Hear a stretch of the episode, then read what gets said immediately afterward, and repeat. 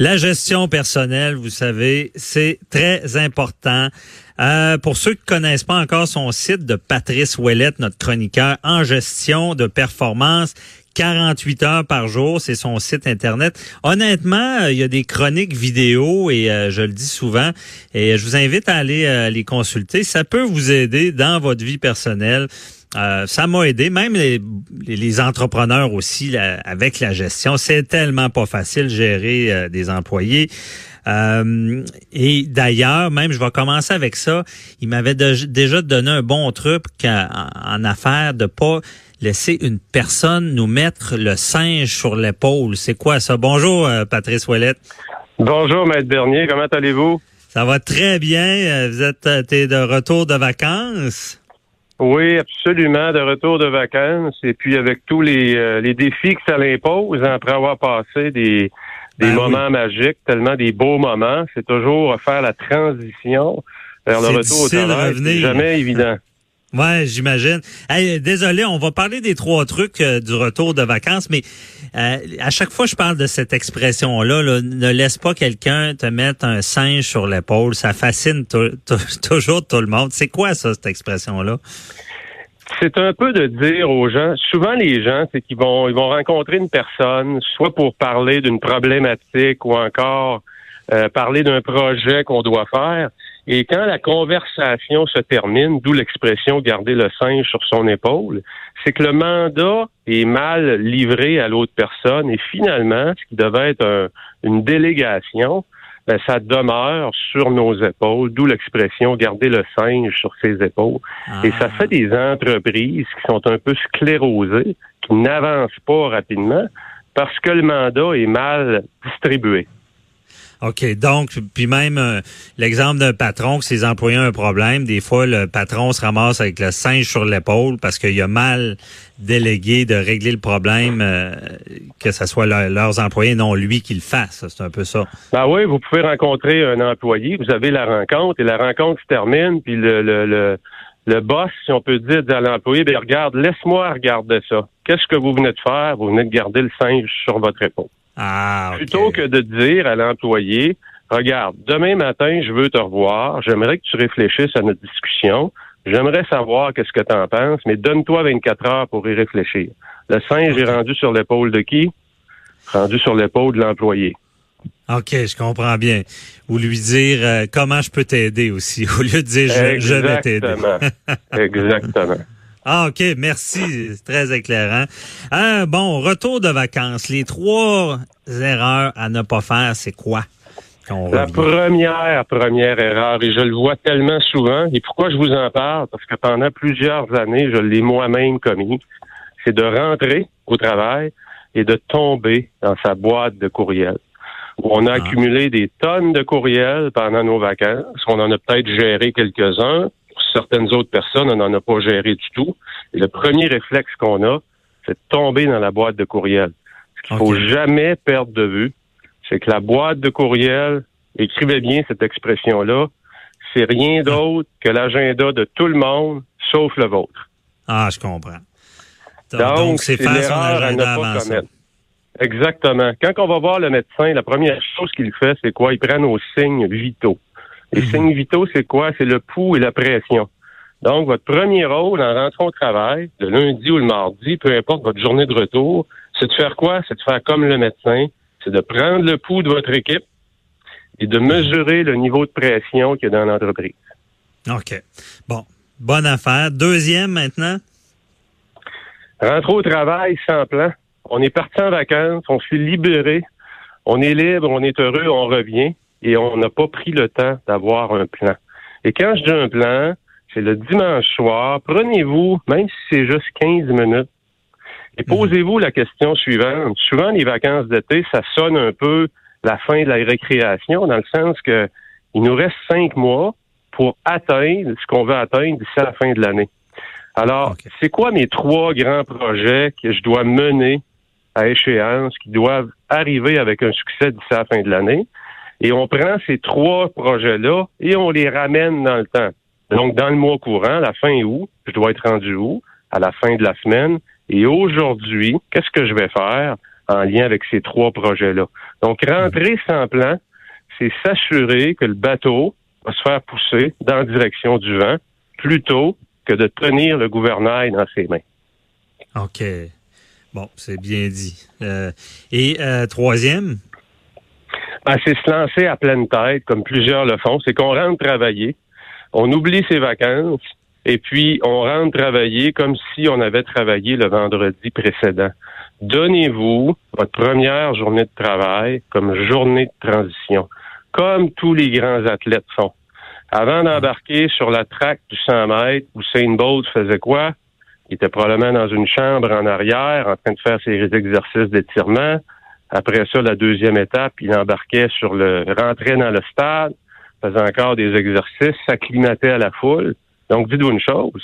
Si vous voulez, vous aussi, en revenant de vacances, vous devez vous donner la journée du lundi comme journée de transition. Et un petit truc bien simple. Si vous faites partie de ceux, là, qui se mettaient des messages automatiques de réponse dans leur courriel, là, plutôt que de dire que vous êtes de retour le lundi, le 5 août, marquez que vous êtes de retour mardi, le 6. Ça va hmm. vous éviter de créer des attentes et de devoir répondre à des courriels, alors que votre priorité, c'est pas la boîte de courriel, c'est vos employés. OK. Ben, je, je vois bien ça. Moi, je vais l'appliquer certainement parce que au retour des, des vacances, des fois, c'est limite la dépression. Je veux dire, on est tellement sous pression que ça peut faire péter la patente. Ouais. Ah, bon, ben, merci beaucoup pour. Euh, je pense que ça peut aider bien, bien, bien des gens qui reviennent de vacances, surtout quand on revient tôt dans l'été. Des fois, c'est un peu plus rough en plus moralement. Absolument, c'est vrai. Hein. Comme ça. Ouais, exactement. Et d'ailleurs, bon, pour celui, qui revient de vacances puis que justement ça ça marche pas, hein, on parle d'un sujet plus sérieux dans ton domaine de gestion, ce qu'on appelle. Puis je voulais en parler à l'émission. Là, il nous reste seulement euh, deux chroniques là, et euh, c'est comment les trucs pour traverser une tempête. Ça, euh, ben, sur ton site, une chronique là-dessus, ça m'avait marqué. C'est des trucs, bon, on n'a pas la solution à tout, mais tu une façon de faire. Une tempête, là, on parle bon professionnel, on parle personnel. Il y a toutes sortes de choses dans la vie qui peuvent nous arriver.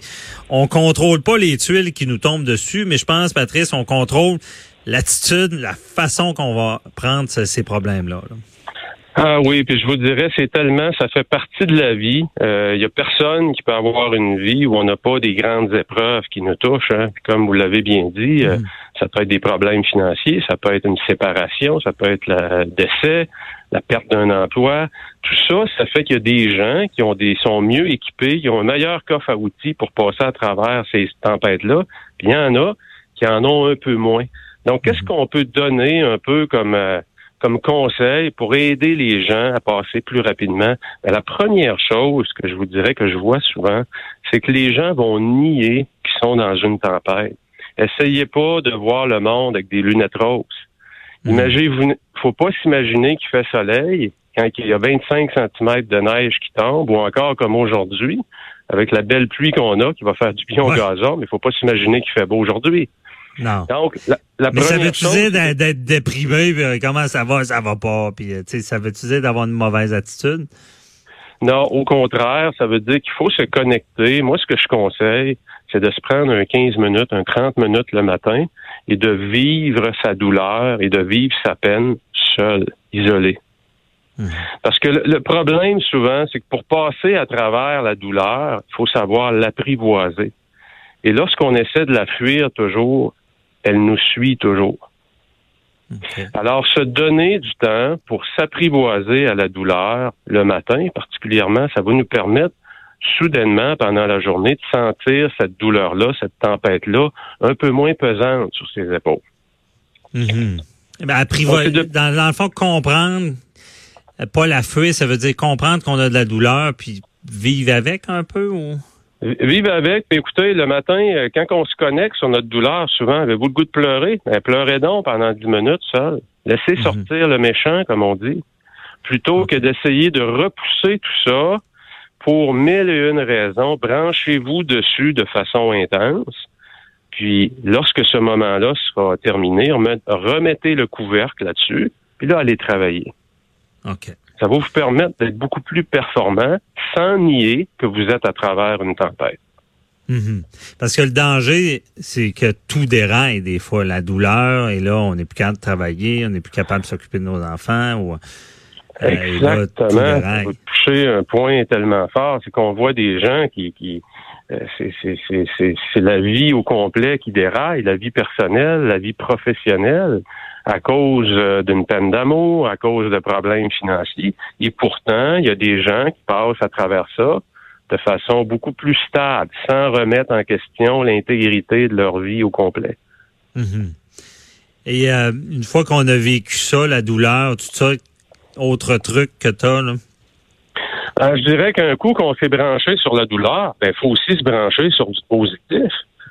Hmm. Et souvent, ce que ce que je regarde, c'est c'est bien documenté par la recherche. Quelles sont les trois choses pour lesquelles vous avez de la gratitude? Trois choses très simples. Hein, ça peut être le demain matin, vous vous levez, et puis les euh, 6 heures, vous ouvrez la porte du patio et vous entendez les petits oiseaux chanter que vous avez jamais remarqué auparavant. Ben, profitez de ce petit moment-là. Ayez de la gratitude pour les choses simples. Souvent, nos vies sont en pilotage automatique. On a la même routine, on se rend travailler et on est, on s'est même pas rendu compte qu'on s'est rendu travailler, qu'on a conduit parce qu'on était dans nos pensées. Profitez des choses simples qui sont belles autour de vous. C'est de reprogrammer votre esprit à apprécier les belles choses qui y a autour de vous, malgré la tempête. OK. Est-ce que c'est dans le même cadre que, tu souvent on dit ça nous prend, malgré tout pas aller mal, d'essayer de se trouver une pensée heureuse, de quoi qui nous rend foncièrement heureux à y penser? C'est un peu ça aussi? Oui, je dirais qu'il faut, il faut savoir l'adapter. Mais souvent, de prendre un crayon et de l'écrire, les trois choses simples, ça peut être aussi simple que de dire, euh, c'est un exercice que je fais tous les matins, de dire, ben, ce matin, euh, j'apprécie quoi? J'apprécie mon café. Mon café est tellement bon. Ben, Ce petit moment-là me, me, me centre à nouveau sur le moment présent et je suis pas dans des scénarios catastrophiques dans le futur, puis je suis pas en train de penser à tout le passé sur lequel j'ai aucun contrôle. Je suis ici. Et j'apprécie ce que je vis. Ouais, je comprends. Euh, ouais, je fais ça aussi. Ça fait du bien, ça, des fois, de dire bon, je regarderai pas trop loin dans la journée. Là, je suis là, puis c'est agréable. Exactement. Ensuite de ça, faut-tu en parler aux autres ou? Oui, plus vous allez, c'est là, faut, faut trouver l'équilibre euh, entre en parler. Mais si vous prenez votre journée à en parler, c'est que là, c'est vous, comme on dit, on patauge toujours dans le même clos là. Donc, plus on va se centrer comme il faut le matin sur notre émotion, moins on va avoir le besoin le jour de parler de notre épreuve aux autres. Plus on va être capable de, de rester performant, ou à tout le moins, d'avoir une performance qui est minimum pour pas remettre en question notre travail, pour mhm. pas remettre en question nos relations. Donc, euh, oui, d'en parler, c'est bon, d'avoir des bons confidents, mais il faut savoir aussi à quel moment s'arrêter. Sinon, ça finit plus. OK. Ouais, c'est évidemment, on a tous vécu ou connu quelqu'un qui qui était pas de sortir du problème puis qui en était amené euh, très trop ben, prenant. Là.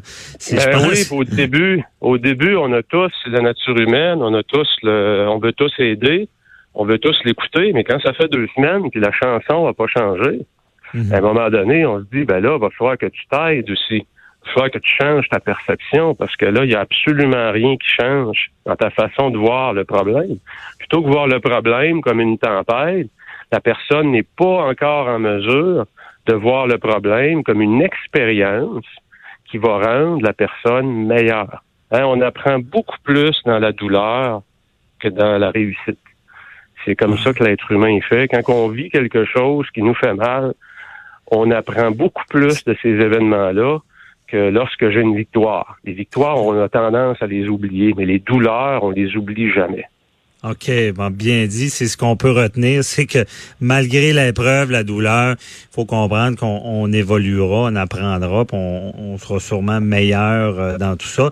Si on est capable de comprendre qu'il y a quelque chose à apprendre, parce que je pense qu'il y en a qui comprennent, comprennent jamais du mal qui leur arrive que, que du positif à aller chercher, malgré tout, malgré que des fois c'est très difficile à voir. Une question très simple, Maître Bernier, à se poser, là, c'est qu'est-ce que j'ai à apprendre?